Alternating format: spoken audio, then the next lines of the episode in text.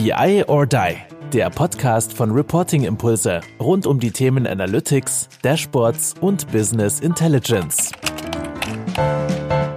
Hallo und herzlich willkommen zu einer neuen Folge von unserem wunderbaren Podcast BI or Die.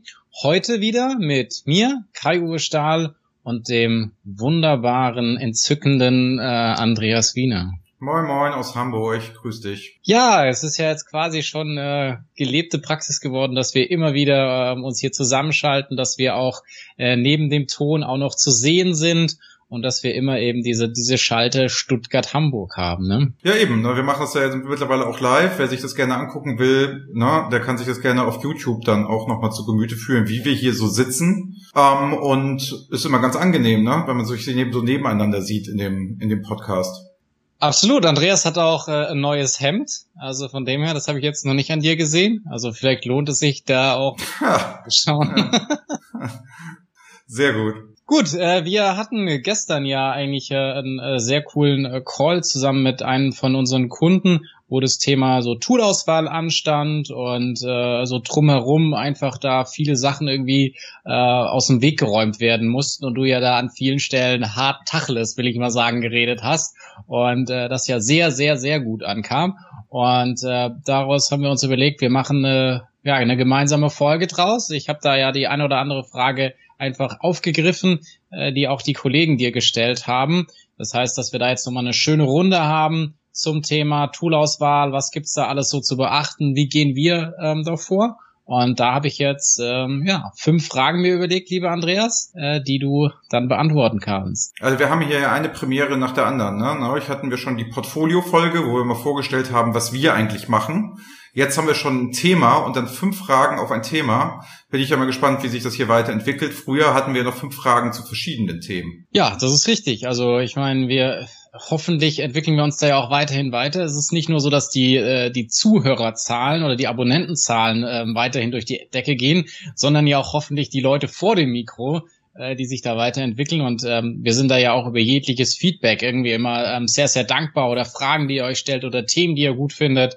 Ähm, es ist ja auch jetzt ja in dem Sinne mit den Spezialfolgen, die du mit Carsten äh, machst, ist ja auch nochmal eine, eine Neuerung äh, in BI or Die gekommen.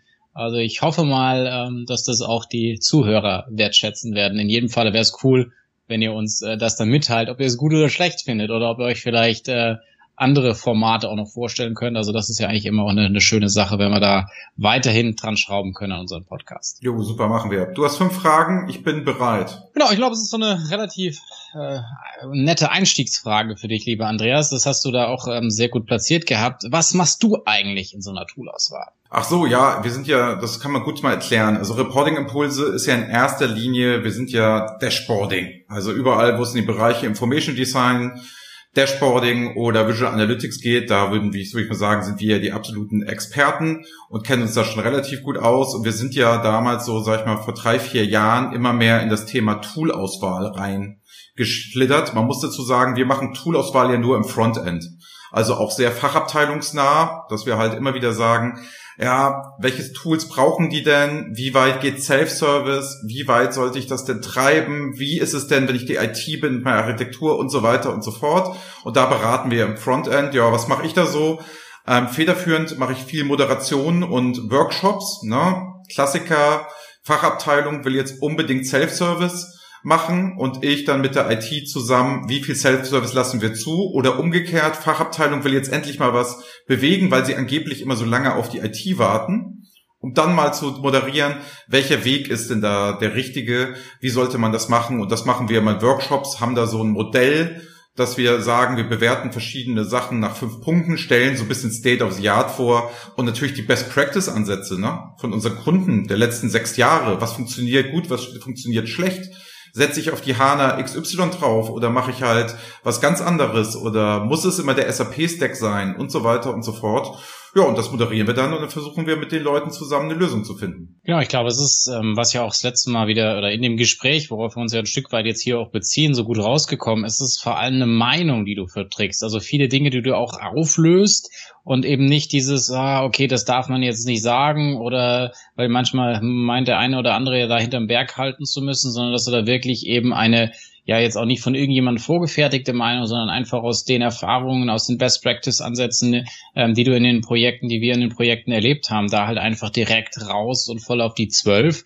Das, das muss man natürlich wollen, aber das, äh, ich kann mich ja noch erinnern, ich habe da hier WhatsApp, ja, Andreas macht das so cool, äh, ist das so super, äh, dass er da wirklich äh, so hart auch seine Meinung vertritt. Und ich glaube, das ist an vielen Stellen auch mal notwendig, da einfach ein bisschen aufzuräumen oder auch mit irgendwie Mythen so ein bisschen halt äh, aus, aus dem Weg zu räumen. Und ich glaube, wenn man da äh, Lust drauf hat, und äh, das ist, glaube ich, ein sehr, sehr wertvoller und guter Weg, den man da einschlagen kann. Ja, ich glaube, das Entscheidende ist halt, was der Mehrwert für den Kunden bringt, ist, er hat halt mal eine Meinung. Ne? Ich habe ja jetzt auch nicht die Weisheit mit Löffeln gefressen. Es ist aber jetzt zu dem Zeitpunkt meine Meinung. Und wenn ich eines Besseren belehrt werde oder mir das jemand vorstellt oder es Einwände gibt, also ich ändere ja auch meine Meinung laufen. Das heißt ja nicht, die ist zementiert oder ein Dogmatismus oder so, sondern ich lerne ja nur, was bei Kunden passiert und was jetzt momentan meine Erfahrungswerte sind und bestätigen tue ich das meistens immer, ruf doch mal unseren Kunden XY an, der sagt dir doch ganz genau, na, wie seine Erfahrungswerte sind. Ich kann das hier nur so wiedergeben, aber du kannst dich auch mal direkt mit der Quelle ähm, unterhalten. Und so eine Toolauswahl ist ja auch eine strategische Entscheidung. Und da muss man halt auch so ein bisschen gucken, was passt eigentlich zum Unternehmen. Ne? Also oft sind es ja so Mythen, wir müssen jetzt dieses Tool machen, wir müssen das machen und beim das Gras ist immer grüner beim Nachbarn, die machen das Tool und da ist alles toll. So, und deswegen habe ich dann immer so ziemlich konkrete Meinung. Und wir haben ja beide den großen Vorteil, Kai, wir können ja einfach sagen, was unser Lieblingstool ist. Ne? Also ich habe einen Podcast gemacht mit Justus Marquardt, Partner der KPMG. Der hat da, ich habe ihn gequält und habe immer versucht, ihn zu fragen, sag mal, Justus, was ist denn jetzt dein Lieblingstool? Was würdest du denn empfehlen? Was ist deine Lieblingsarchitektur? Wie soll die aussehen? Ne? Immer da Neutralität zugeknopft, oder? etc. Ja. Genau, muss er ja auch sein. Also einmal den Toolherstellern gegenüber und auch einmal den Kunden gegenüber. Und sag ich mal, unsere Projekte sind ja auch kleiner und sind ja mehr Impulse. Und da kann man ja auch mal schneller mal dann in so eine Richtung ähm, tendieren. Deswegen kann ich halt ganz klar sagen, was mein Lieblingstool ist. Und wenn es darum geht, was ich am liebsten nutze, ist es halt nach wie vor Power BI, weil es für mich einfach am zugänglichsten ist und weil ich ja nicht so ein Tool-Experte bin wie du oder Anna. Ne? Also insofern muss ja, ich halt sagen, ist Power BI ja relativ einfach für mich die Sache, ich meine, das ist jetzt ja eine Meinung, die ist ja jetzt mal losgelöst, die ist für ein Stück weit ja auch auf unser Unternehmen bezogen, also wie wir es nutzen, was für uns der Zugang ist. Aber ich meine, Meinung vertreten heißt ja nicht nur zu sagen, okay, ich habe die Meinung in Bezug auf, das ist mein Lieblingstool, sondern es ist halt die Meinung, was auf die beschriebenen Umstände ja auch am geschicktesten ist und sich da halt auch was äh, zu, äh, zu committen. Natürlich ist es eine punktuelle Aufnahme, ähm, das ist ganz klar. Aber ich finde halt auch immer wieder diese Sachen, wenn da Leute sagen, boah, ich kann mich da auch an einen Kollegen mal aus dem Black Label Club erinnern, der da, oder jetzt Kamingespräch, was wir da zusammen mit den Kollegen ja auch von Bark inzwischen veranstalten, der dann sagte, naja, dadurch, dass ihr mir im Rahmen der Toolauswahl da den Kontakt genau zu dem anderen Counterpart in Unternehmen XY ähm, vermittelt habt, hat ihr mir so viel äh, Zeit einfach erspart, weil ich dann direkt letztendlich die Entscheidungsvorlage hatte und sagt, klack, so läuft es. Und, und die sind das ja dann auch, sag ich mal, gewohnt, sag ich mal, diese, diese klaren Ansagen zu haben, diese klaren Ansagen auch zu geben. Und ähm, das ist natürlich, glaube ich, neben dem, man hat eine Person, die stark eine Meinung vertritt, die die Erfahrung mitbringt, die Best Practices aus unterschiedlichen Unternehmen, aber dann auch noch, sag ich mal, und da müssen wir natürlich unseren Kunden danken, dass die dann auch oftmals so offen sind und sich dann auch mit anderen unseren Kunden austauschen und sagen, alles klar, so, so ist es bei uns gelaufen. Das waren jetzt die Themen hier bei der Sapana-Einführung, glaube ich, war damals ähm, das Thema, was da den, den, den Till so stark beschleunigt hatte. Ne? Genau, also bei der Berlin Hyp haben sie es ja jetzt auch abgeschlossen. Ne? Also Riesenprojekt, jetzt überlegen sie noch ein bisschen mit dem, mit dem Frontend, ähm, was sie machen, aber da sind sie auch auf einem guten Weg. Ne? Und ich habe gesagt, so Power BI von der Usability, ne? aber ich möchte jetzt auch genauso, die SAC habe ich jetzt auch schätzen und lieben gelernt. Ne? Also SAP Analytics for Cloud ist schon geil, ey. Und gerade wenn ich alles auf SAP habe, ne, dann sollte ich es mir auf jeden Fall auch angucken. Ne? Also Deswegen bin ich da gar nicht so festgefahren. So Tableau, muss ich immer ehrlich sagen, um das jetzt kurz mal abzuschließen, einzuordnen. Ja, also ich hätte ja auch noch eine Frage vielleicht dafür, ne? Ach, wollen wir nochmal abwarten? Soll ich das nachher nochmal einordnen? Ich will ja jetzt nicht dein Konzept, aber ich dachte, du bist flexibler Berater und könntest es einfach nee, mal auf die Antworten ein. Nicht. Ah, das okay. ist ja starres Konzept. Fragen, Andreas? Nö, dann warte ich, dann warte ich erstmal ab. Aber um deine Frage zu beantworten, also ich bin halt wirklich Nein, mehr der, passt es auch, genau, der, der Kommunikator in den ähm, Projekten. Und Anna begleitet mich dann ja oft, die dann die Umsetzerin ist, die Prototypbauerin. Und wir dann mal wirklich den Fachabteilungen zeigen, guck mal, so und so funktioniert das und das und das müsstet ihr auf euch nehmen, auch bisschen Verständnis für die IT bringen und dann mal zeigen, ey, so machst du schnell einen Prototypen. Und was meine Story auch immer ist, Anna ist BWLerin, ne, arbeitet jetzt seit über einem Jahr bei uns und ist jetzt in der Lage, fünf Tools aus dem FF zu bedienen und Fachanforderungen dort abzubilden. Und da sage ich halt immer, ey, das ist auch für andere Leute lernbar. Vielleicht nicht so talentiert wie Anna, aber es ist, dass man einen hohen Level da kriegt, ja, das, halte ich aber ausgeschlossen. Das halte ich aber auch für ausgeschlossen. Also die ist ja schon echt sehr gut. Und deswegen da so als Tandem, ne, einmal jemand, der die Meinung vertritt, Gesamteinordnung macht und jemand, der auch zeigt, dass es wirklich funktioniert, auf die Straße geht, das ist mir halt immer wichtig, weißt du? Was bringt das ganze Gequatsche so high-levelig, wenn man nicht mehr das Tool fühlt, sieht, macht, tut und man mit den Leuten da sitzt, ne? Also ich muss denen jetzt nicht stundenlang erklären, ähm, was alles ginge. Man kann ja auch mal direkt zeigen, was geht. Ne? Und das dann challengen lassen und so. Und wir machen ja auch nicht immer alles richtig und lernen ja auch jedes Mal dazu. Also ich würde auch sagen, bei jeder Toolauswahl sind wir immer stärker geworden und immer vertrauter mit den Sachen. Das Einzige, wo wir einen Haken geben können, unsere vorgeschlagenen Dashboards, die gehen halt in jedem Tool. Ne? Insofern bin ich da relativ frei. Jetzt noch mal wissen, du hast ja schon äh, einen gewissen Ausblick immer gegeben, wie wir so in den Projekten vorgegangen sind. Vielleicht das noch mal kurz zusammenfassen und dann noch mal die zeitliche Komponente, ähm, da noch mal eine gewisse Indikation zu geben, also vorgehen und wie lange brauche ich dafür? Ja, also ich würde, ich würde klar empfehlen, gerade wenn es so ins Frontend und so geht und ich der auch die Fachabteilung da stark einbinden muss und auch Wünsche und so weiter und so fort, das kostet ja alles Zeit für den Kunden. Ne?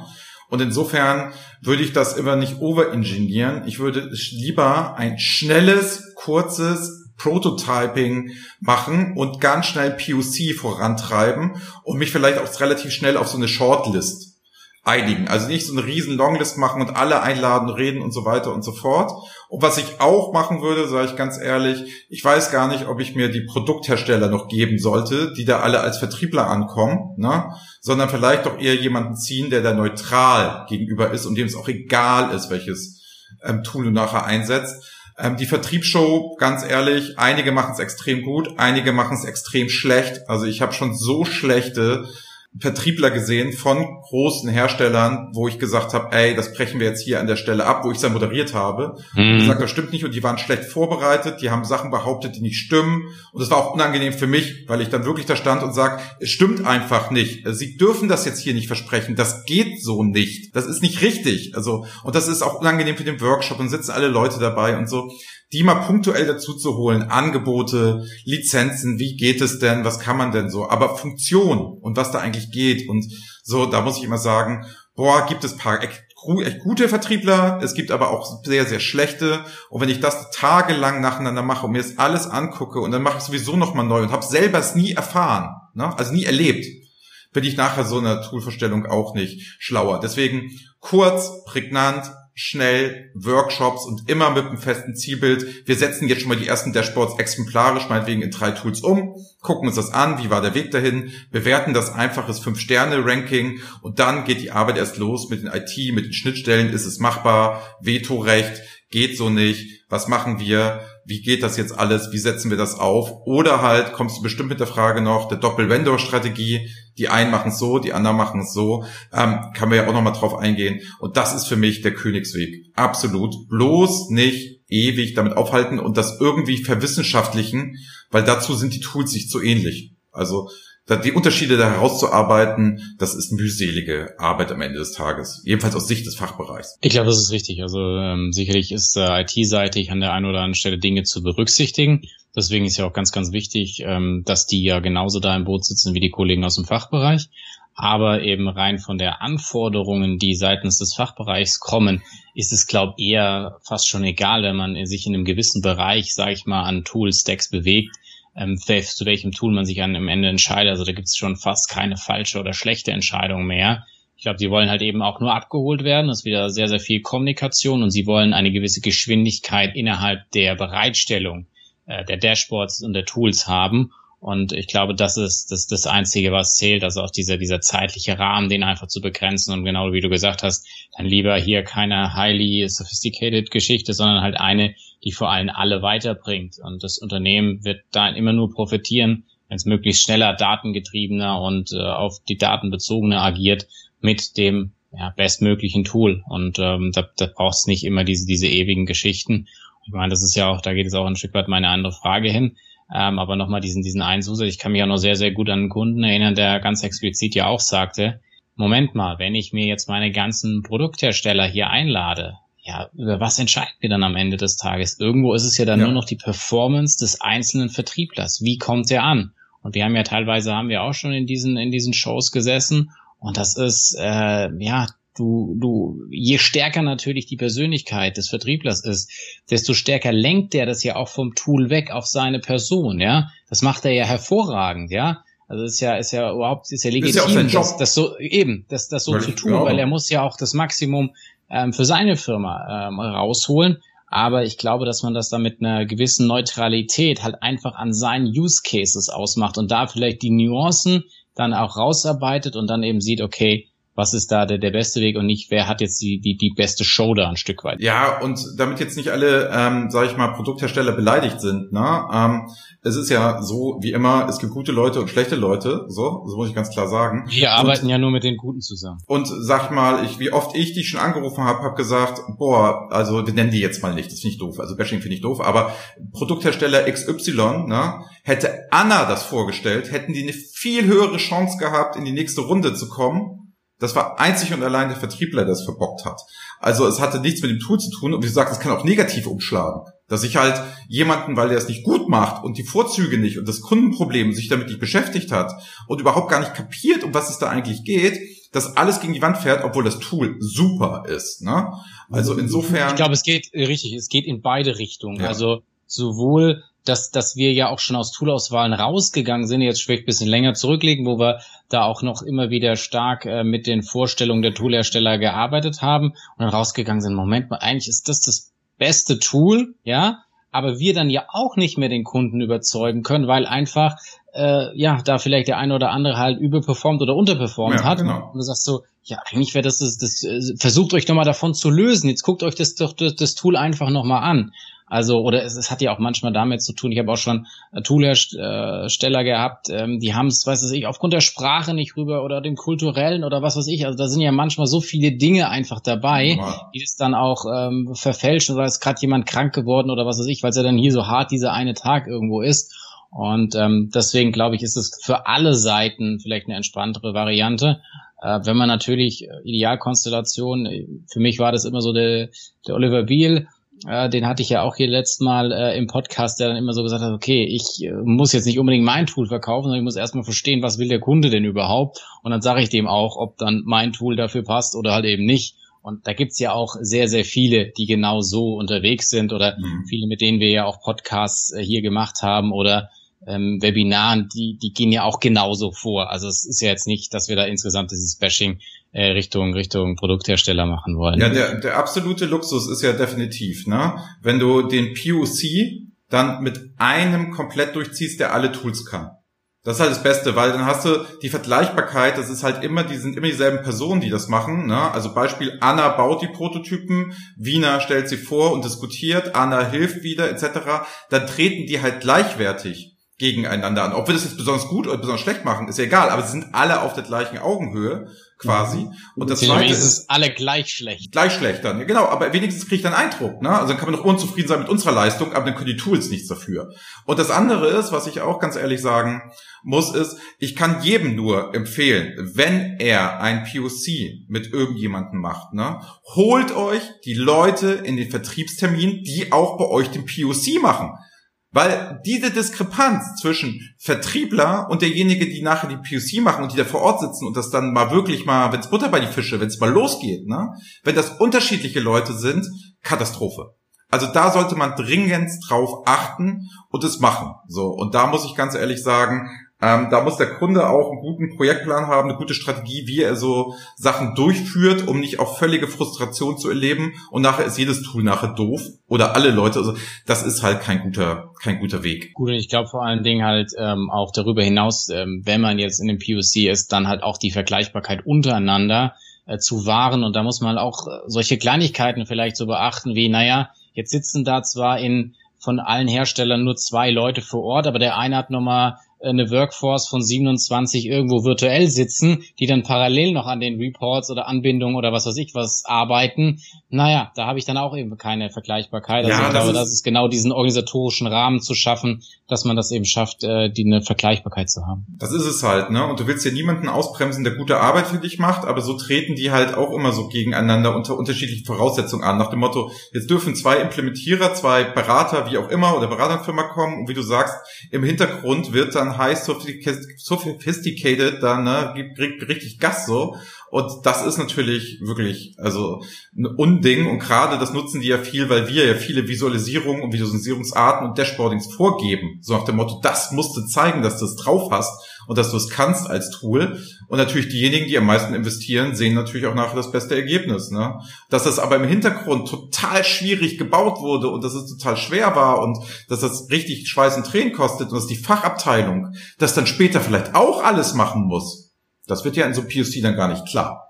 Na, da lässt man sich dann wegblenden. Deswegen selber machen, selber erleben, dabei sein, ausprobieren, die Umgebung schaffen, Test machen und so. Das finde ich viel, viel besser. Machen ist halt das. Theoretiker haben wir genug. Genau, ich meine, du hast ja sowieso jetzt auch schon ein bisschen angesprochen gehabt, ein paar Tools ja auch schon erwähnt. Ähm, man muss da vielleicht ja gar nicht immer diese Riesenliste haben. Was sind so Tools, die du immer wieder erlebst oder in den Toolauswahlen so in diesen engeren Kreisen äh, ja, begleiten durftest? Ja, gut. Also was, was halt immer, was immer drin ist, wenn ich schon mal ein Tool hatte oder eins ablösen möchte, das hat ja schon immer Hausrecht. Ne? Also nach dem Motto, das Tool, das da ist, sollte auch so sein, dass die immer noch eine faire Chance ähm, bekommen. Ne? Und dann muss ich, muss ich ganz ehrlich sagen, also wenn ich ein Self-Service-Tool für die Fachbereiche, nehmen wir das mal, ne? haben möchte, dann würde ich sagen, komme ich derzeit einfach auch aus politischen und marketingtechnischen Gründen, wie die Produkthersteller sich aufstellen, komme ich nicht vorbei, mir Power BI anzugucken, ich komme nicht da vorbei, Tableau anzugucken, ich komme nicht da vorbei, ähm, ClickSense in irgendeiner Form anzugucken, ich komme nicht drum rum, die SAC mir mir an, anzugucken. Ne? Das sind für mich einfach momentan vier Tools, Gartner Quadrant, Bark etc. bestätigen das im Self-Service für Fachabteilungen, die muss ich mir dann auch angeguckt haben, wenn jetzt aus politischen Gründen mal eins wegfällt oder zu Lizenzverträge oder zu teuer und so fair, dann gucke ich mir halt vielleicht nur drei an oder nur zwei an. Aber das Bestehende, ganz wichtig, als Nummer fünf, muss immer irgendwie ähm, dabei sein. Aber wie gesagt, wieder völlig subjektive Meinung. Das ist die Erfahrung bei unseren Kunden. Wir sind viel bei DAX-Konzernen ähm, unterwegs, ne? Und die beschäftigen sich alle mit dem mit den Themen und dann so zweitrangig haben wir natürlich auch immer mal wieder, das ist der Delta Master, haben wir oft gesehen, ne? Wir haben also von Bistance den Delta Master haben wir oft gesehen, wir haben oft ähm, Longview gesehen, ne? Wir haben die IBM öfter gesehen mit dem Cognos Stack und solchen Sachen, aber es sind halt alles immer so Dinge, wenn es natürlich Präferenzen gibt, wenn ich Planung mit reinziehe, wenn ich halt was anderes mache und nicht zuletzt, ne, unser guter Partner und haben wir auch oft gehört, hier Board, wenn es um All-in-One-Lösungen geht, kann man auch mal einen Blick riskieren. Also das heißt, ich würde jetzt aber die Liste jetzt nicht auf 10, 15 oder so machen. Und wenn es einer jetzt besser weiß und sich einer übergangen fühlt und ich das jetzt nicht parat habe, ich bin ja auch ein Opfer des Marketings, nutzt den Podcast, schreibt uns bitte, ne? Dann gucken wir uns die Tools an, machen das, empfehlen Sie hier das nächste Mal auch. Aber bitte, bitte seid nicht böse, wenn ich jetzt hier nicht alle genannt habe.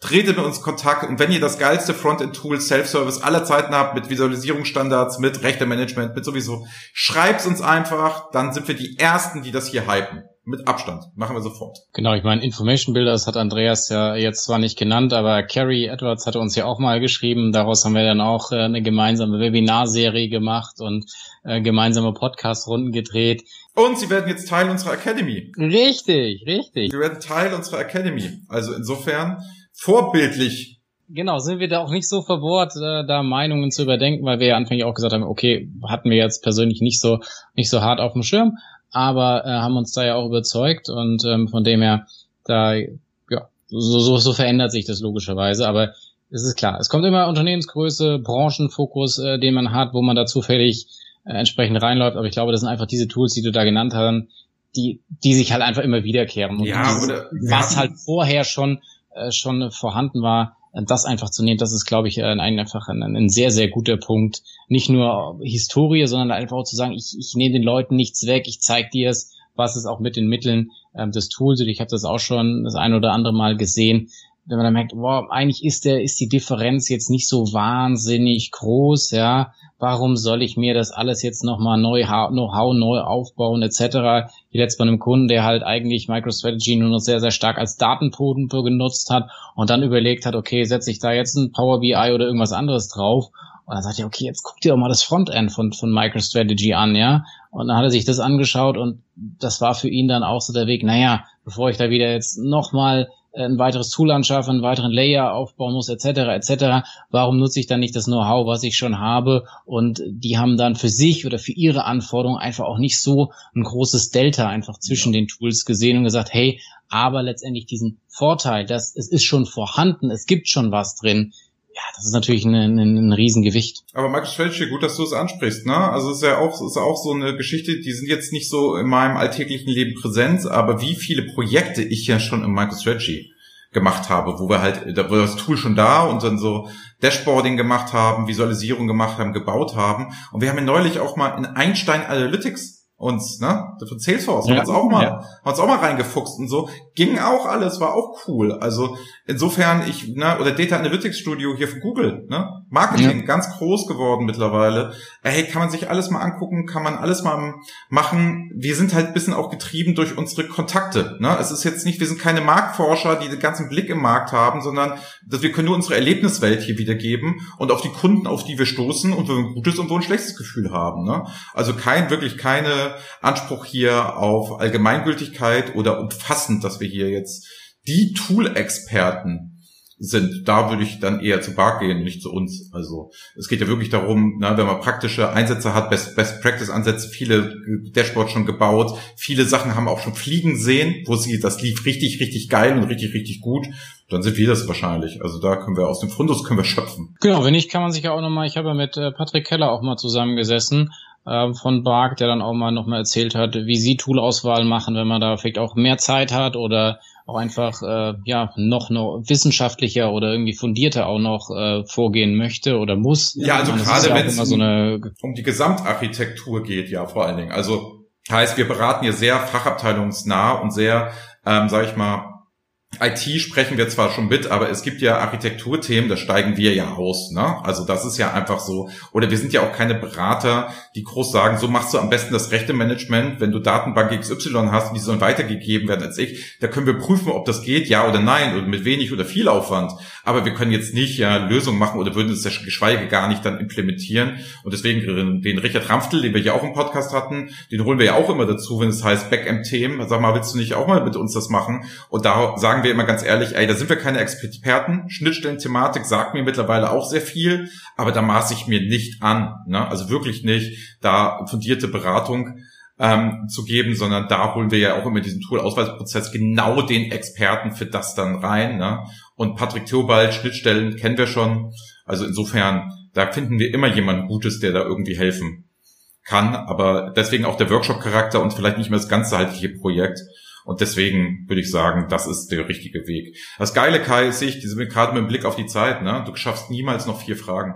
Ich muss ja auch nur noch zwei stellen. Ich habe ja drei dir schon gestellt. Ach, du hast die verwurstet jetzt schon. Ja, okay. ja, ja. Hat gar nicht gemerkt. Ich wollte jetzt gerade sagen, Andreas, jetzt kommt Frage vier. Ah, okay. Ähm, und die hast du ja auch so ein Stück weit schon angeteasert gehabt. Das war jetzt so ein bisschen in Perspektive auf den, auf den ähm, Endanwender oder auch aus dem Fachbereich. Was sind denn von den jetzt genannten Tools, hast du ein paar ja aufgezählt gehabt, so typische Argumente, warum sie sich für oder gegen sie entschieden wird in solchen klassischen Projekten, die du so gesehen hast? Einfach vielleicht mal so ein bisschen einen Rahmen zu äh, spannen. Das ist mit Sicherheit nicht allumfassend, das hast du ganz klar gesagt, aber so, so ein paar Argumente da einfach nochmal an die Hand zu geben zu den jeweiligen Tools oder warum du schon gesehen hast, warum sie vielleicht rausgeflogen sind mhm. oder warum man sich bewusst für sie auf so einer Metaebene, will ich jetzt mal sagen, äh, entschieden hat. Ja, also ganz, ich sag mal, es ist ganz, ganz, ganz einfach eigentlich so.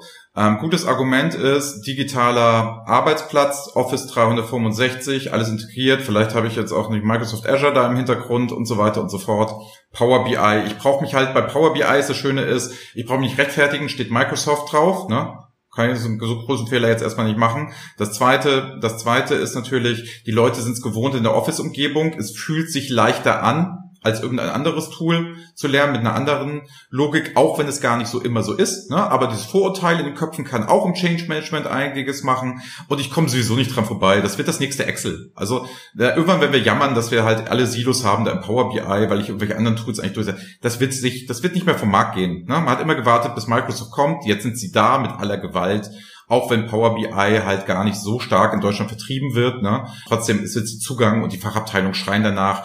Ich würde es auch machen, wenn ich die Möglichkeit hätte, an der IT vorbeizulaufen, mal Power BI mich zu beschäftigen und denen das vorzuschlagen. Deswegen Empfehlung an die IT, ey, beschäftigt euch damit, gibt Maßnahmen, macht Standards, guckt das so, fangt das rechtzeitig ein. So, klar, Power BI, ne? Tableau, klassisch, wenn ich die wenn ich ähm, die jungen Leute jetzt zum Beispiel habe, die dann von der Uni kommen, so jetzt seit ein, zwei, drei, vier, fünf Jahren, die haben in der Uni Tableau gemacht. Da gibt's ganz viele, die Tableau gemacht haben. Selbst in meinem geisteswissenschaftlichen Sektor war das halt for free. Das hieß, in meinem soziologischen ähm, Anwendungsfällen konnte man da schon Tableau nutzen, frei, for free, für Universitäten. Ich weiß nicht, ob es noch immer so ist, aber das war auch was. Das heißt, da kommen schon Leute mit Tableau-Know-how. Das Marketing haben wir jetzt zigfach besprochen, haben sie sehr stark gemacht haben sie sehr stark durchzogen und stark diese Richtung Visual Analytics und von Data Scientisten als Frontend geliebt. Muss man wieder sagen, die A-Anbindung waren sie die ersten, ne? Python und so. Das lief schon richtig, richtig fett so.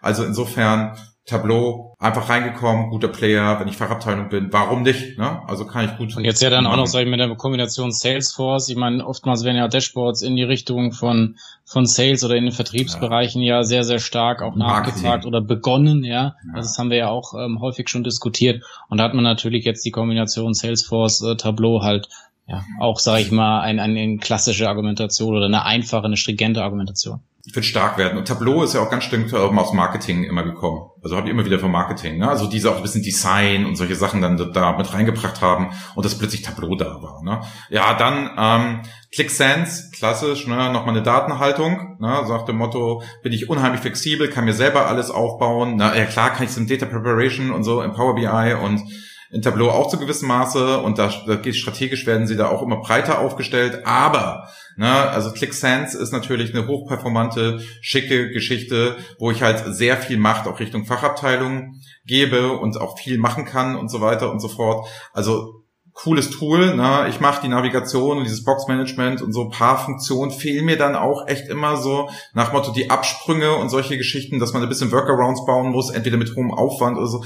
Aber nur weil die jetzt nicht zu 100 Prozent unserer Philosophie folgen, ist es trotzdem ein spitzen Tool. Da muss man lieber unsere Philosophie ein bisschen anpassen. Haben wir ja auch in der Academy gezeigt, dass das geht und dass man es machen kann. Wir machen ja auch sehr viele ClickSense ähm, Projekte, sollte man sich anschauen. Ne? Also gar kein gar keine ähm, Frage. Board würde ich mir immer anschauen, wenn ich sagen möchte, ich möchte auch eine Planung dazu haben, möchte ein gutes Reporting haben, möchte dieselben Vorteile wie ClickSense und so haben, vielleicht auch in Kombination oder so.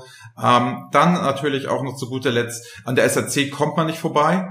Na, also so wie sie sich jetzt aufgestellt haben, diese Riesensprünge und wie sie hart sie alle Gent Tableau, wo ich sagen würde, First Mover, aufgeholt haben, ne? also richtig krass aufgeholt haben, ähm, haben sie super abgeguckt. Ne? Also Power BI als erstes, dann, dann hat Power BI eigene Sachen, jetzt kommt das Best of so von der SAC. Und ey, in der SAC kann ich wahrscheinlich bei Deutschland immer in meiner gewohnten SAP-Umgebung bleiben. Und das ist halt auch ein absoluter Asset. Ja, und sonst die ganzen alten Sachen so, wie soll ich sagen, ne? Also Lumira, Design Studio und so weiter. Sogar Webby noch, habe ich neulich auch wieder gehört, Web Intelligence, ne? hey Gott, kannst du euer Standard-Reporting mit abbilden, aber das ist kein Self-Service-Tool für den Fachbereich. Forget it, ey. Weg damit, beziehungsweise vielleicht die IT noch ihre Anwendung und Bereitstellung, wo sie sicher sind. Alles fair, kann man erstmal so machen, aber man muss den Leuten heutzutage schon sagen, wenn sie data-driven werden wollen, musst du auch Tools haben, mit denen es funktioniert und dann auch mal mit der SAC beschäftigen. Verstehe die IT, dass sie alles bei sich behalten wollen, aber ey, ihr könnt es nicht aufhalten, macht es lieber gemeinsam, zieht alle mit und seid lieber die Treiber als die Getriebenen. Gut, letzte Frage. Dual-Vendor-Strategie, also mehr als ein Tool im Einsatz zu haben. Deine Meinung? Ganz klar, ja. Also ähm, die Frage ist halt immer, mein Anwendungsfall muss mit dem abgedeckt sein, was ich gerne haben möchte. Ne? Ich habe einen ganz lieben Kunden, da haben wir ja von Anfang an hieß es, wir wollen nur ein Tool haben. Gott sei Dank konnte ich dann im Tool-Auswahlprozess darauf hinwirken, dass es zwei gibt. Meine Lieblingskombination dabei ist, ich habe ein Standard-Tool und sage, da ist das gesicherte Reporting drin. Kannst dich hundertprozentig drauf verlassen, IT gibt den Stempel drauf. Rechts Daneben habe ich ein zweites Tool, sehr einfach, viel Flexibilität, Join von Daten, schnelle Aufbereitung, was machen, was tun. Und wenn das gut ankommt und wenn dann die Ad-Hoc-Anfragen und das zu einem Standard-Dashboard wird, ne, dann vielleicht in das, äh, in das erste, in das Standard-Reporting überführen. Weil das doppelt bauen, das ist nicht der Aufwand. Das doppelt konzipieren wäre ätzend. Doppelt bauen, da kann auch jetzt mal hart gesprochen ein Junior-Controller und eine Junior-Controllerin ransetzen, die soll es einfach nachbauen, so mal nach Zahlen mäßig, wenn ich ein vernünftiges Konzept habe. Und da sage ich halt immer Doppel-Vendor-Strategie, total cool, ein Self-Service-Tool, ein Tool, das halt stark Standard-Reporting abdeckt. Dann kann ich auch auf dem alten SAP-Kram bleiben, wenn ich das möchte, finde ich fair. Oder halt mal Blick auf die SAC und auch bisschen SAP und so. Und das muss aber, das ist dann wieder doch individuell. Nicht alle Kunden sind gleich. Wir versuchen das hier allgemeingültig ähm, zu halten und zu machen. Aber da muss ich halt echt immer sagen, da muss man mal gucken, wer braucht eigentlich was. Und es ist immer viel wichtiger, wer braucht im Fachbereich wirklich was. Wer muss Dashboards bauen? Wer ist nachher Power-User? Und das sind auch alles Lizenzfragen. Also das heißt, wie viel Geld will ich eigentlich ausgeben für irgendeine Lizenz, die dann derjenige sowieso nicht nutzt am Ende des Tages. Ne? Und da will ich halt immer klar sagen, IT, ihr müsst nicht versuchen, das zu verhindern, versucht es in die Fachbereiche selbst reinzudrücken und nehmt die gestaltende Rolle rein, bevor die euch, was ich vorhin schon gesagt habe, treiben und Wildwuchs. Ihr habt genau denselben Mist wie damals mit den Exits. Es passiert genau dasselbe. Flexibilität wird es schlagen und na, der Lerner Spruch, Quick und Dirty sind dann diese Dashboards, die im Self-Service gemacht werden. Was passiert? Quick geht, Dirty bleibt.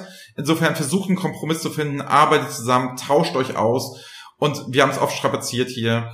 Gebt dieses Rollenverständnis auf. Ich bin IT, ich bin Fachabteilung. Ihr seid ein Projektteam, ihr kriegt die äh, Dashboards, ihr kriegt das Reporting, das Analysezeug, kriegt ihr gemeinsam auf die Straße und nicht diese Grabenkämpfe. Und das ist etwas, wo ich nochmal die Brücke schlage zur ersten Frage. Da arbeite ich als allererstes gegen an, dass es Teamwork ist und nicht mehr gegeneinander, sondern ein Miteinander. Genau, und ich glaube, da ähm, ist es auch sicherlich von den äh, Produktherstellern wird das immer besser auch verstanden. Ich hatte hier letztens auch die Diskussion mit den Kollegen von Information Builders gehabt, die gesagt haben, naja, wir haben da jetzt auch extra so Open Visualization Gateway aufgesetzt, also dass man dann auch jetzt als bestehender Kunde beispielsweise sagen kann, naja, es gibt jetzt die Fälle, da ist weiterhin mein Tool super, aber ich habe jetzt auch einen einfachen Zugang, um andere Self-Service-Tools zu nutzen, die vielleicht an der einen oder anderen Stelle ein bisschen besser sind oder für gewisse Use Cases einfach besser geeignet sind aber ich kann dann sehr, sehr einfach auch, äh, sag ich mal, die bestehende Infrastruktur nutzen. Und ich denke, da wird es auch noch andere äh, Anbieter geben, die diesen Weg dann auch gehen werden. Also nicht nur dieses innerhalb der Organisation, dieses gemeinsam, sondern mhm. man eben auch äh, über die Tools hinaus überlegt, alles klar, was sind da noch geschicktere, einfache Zugänge, also dass man da auch nicht gewisse Sachen so, so sperrt, das ist jetzt nur für, für mein, mein Tool, sondern dass man da halt auch weiterhin dieses Gesamtergebnis desjenigen, der mein Tool hat, äh, im Blick hat. Und ähm, von dem her wird es da immer wieder äh, ja auch zu einer, zu einer lockeren und jetzt nicht nur, es darf nur hart diese Single-Vendor-Strategie geben. Ja, ich muss halt auch nicht so hart, wie ich zum Beispiel, wenn ich jetzt eine Cloud-Entscheidung treffen äh, müsste, ne, würde ich halt auch echt gucken, ob der Anbieter sich nicht zu krass dann ob er mich ausbreitet und ich nie wieder die Möglichkeit habe, links und rechts irgendwas zu machen. Ne? Wie viele Leute schimpfen auf die SAP, weil sie nicht, und kommen trotzdem nicht mehr raus aus der Geschichte. Ne? So, und das bedeutet, da würde ich, wenn ich jetzt die Cloud-Vergleich machen würde, auch aufpassen. Und je offener die Tools untereinander sind, umso eher ist es auch für mich ein Kaufargument, dass ich halt, wenn politische Entscheidungen getroffen werden, wenn Anforderungen sich ändern, wenn irgendwas ist, was super zu meinem Geschäft passt, ne, dass dann halt diese Tools auch miteinander kommunizieren können, ne? Und nicht, dass es so so eine Insellösung gibt nach dem Motto, das geht mit dem einen nicht und müssen wir es so wieder rauspumpen, anders rauspumpen, wie kriegen wir die Daten und so weiter. Da würde ich halt höllisch drauf aufpassen. Das ist jetzt im Frontend-Bereich nicht so wichtig, aber bei meiner Cloud-Strategie, was auch bisschen mit dem Front-Bereich jetzt mit äh, Frontend-Bereich einhergeht, ne? Weil ich sage ganz ehrlich, ey, wer Frontends machen will, ne? Ey, hört auf mit dem On-Premise-Geraffel. Die gehen alle in die Cloud. Alle also nochmal eine harte Meinung hier vertreten, würde ich immer sagen, man muss sich mit der Cloud beschäftigen. Es kann immer Unternehmensgründe geben, warum das momentan noch nicht geht, dann aber perspektivisch aufsetzen, dass ich meinetwegen in fünf oder in zehn Jahren in der Cloud bin, aber mir das nicht von vornherein verbauen und das schon gar nicht für oder gegen ein Tool verwenden. Ganz klare Empfehlung, mein Klassikerbeispiel. Früher hieß es in der Bank, wir werden immer BlackBerry haben. Aus Sicherheitsgründen. Es wird nie ein iPhone geben. Wir haben ja ein paar Banken als Kunden und ich kenne ja auch ein paar Top-Manager aus Banken. Da hat kein einziger mehr ein BlackBerry, die haben alle ein iPhone. Also insofern erzählt mir nichts mit Cloud. Es wird auch immer sicherer und immer besser und so weiter. Im Zweifel könnte es auch mal sein, dass in der Cloud die Daten besser aufgehoben sind als bei mir im Büro oder im Rechenzentrum. So, weißt du, was ich meine? Also definitiv. Meinst du, Andreas, wir sind schon so alt, dass es schon Zuhörer bestimmt gibt, die sowas wie BlackBerry gar nicht mehr kennen, oder? Oh, wir könnten Anna mal fragen, ob sie BlackBerry kennt. das wäre jetzt nur bei, der, bei, der, bei dem Beispiel. Da musste ich irgendwie so ein bisschen schmunzeln, aber überlegt, okay, ja, gibt es jetzt schon Menschen, äh, die dieses Beispiel einfach gar nicht mehr verstehen, so nach dem Motto, wieso, gibt's doch gar nichts anderes mehr. aber krass, also gibt es BlackBerry eigentlich noch? Wahrscheinlich schon, ne? Ja, wahrscheinlich schon, aber es ist halt dann vielleicht, äh, ja, seltener geworden. Egal äh, soll jetzt gar nicht äh, Thema von, äh, von dieser Sache sein. Äh, wir sagen auch einfach wieder Dankeschön. Mir hat's ähm, wieder sehr viel Spaß gemacht, hier fünf Fragen an dich zu stellen, Andreas. Ähm, ja, so kurz vor meinem Urlaub natürlich. Ähm, super cool, dass wir das noch äh, geschafft haben. Und ja, die letzten Worte dann verbleiben bei dir, lieber Andreas.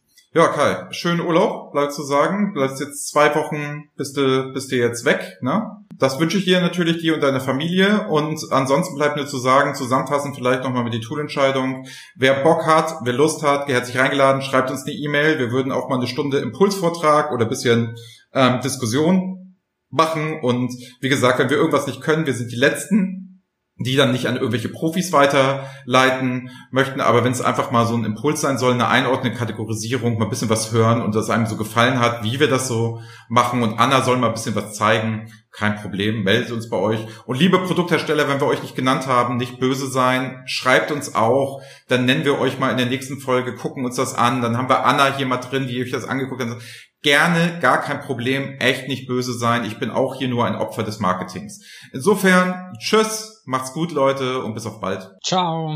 Das war BI or Die, der Podcast von Reporting Impulse. Danke, dass ihr auch diesmal wieder mit dabei wart. Wenn es euch gefallen hat, dann hinterlasst uns doch eine gute Bewertung und abonniert den Podcast, um keine weitere Folge zu verpassen. Bis zum nächsten Mal.